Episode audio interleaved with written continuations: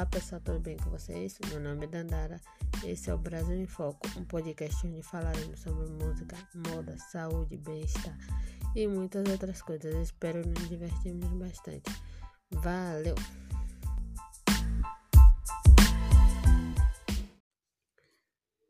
Oi gente, estou agora começando o Brasil em Foco. Hoje nosso tema é ociosidade mental, né?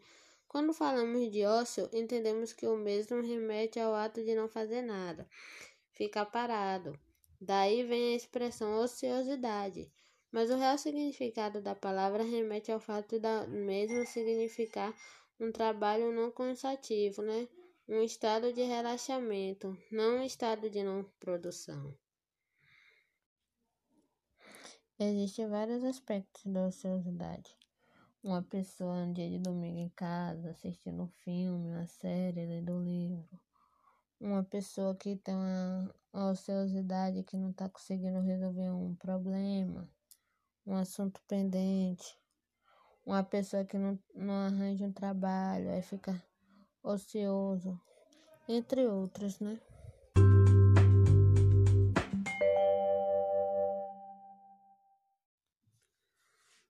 E nesse período de pandemia, como está o ócio mental? A Universidade Estadual do Rio de Janeiro traz dados alarmantes do período de março e abril de 2020, onde foram constatados um aumento de 71% nas crises agudas de ansiedade. E os casos de depressão saltaram de 4,2% para 8%. Isso nos leva a refletir, né? O que estamos fazendo, o que estamos vivendo, como será daqui para frente. E como podemos fazer para fugir desse ócio, né? Podemos praticar atividades em casa, exercícios, né? Fazer coisas que nos leve a exercitar não só o nosso corpo, mas também como a nossa mente.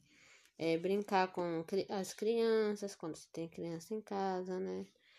Sei lá, ler um, um livro, assistir um programa, né, que te, te leve a fazer uma viagem, digamos assim.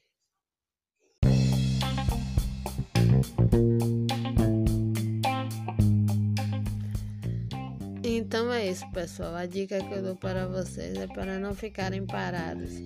Crie novos projetos, teste suas habilidades, alimente não só o seu corpo, mas como também a sua alma. Um beijo, tchau!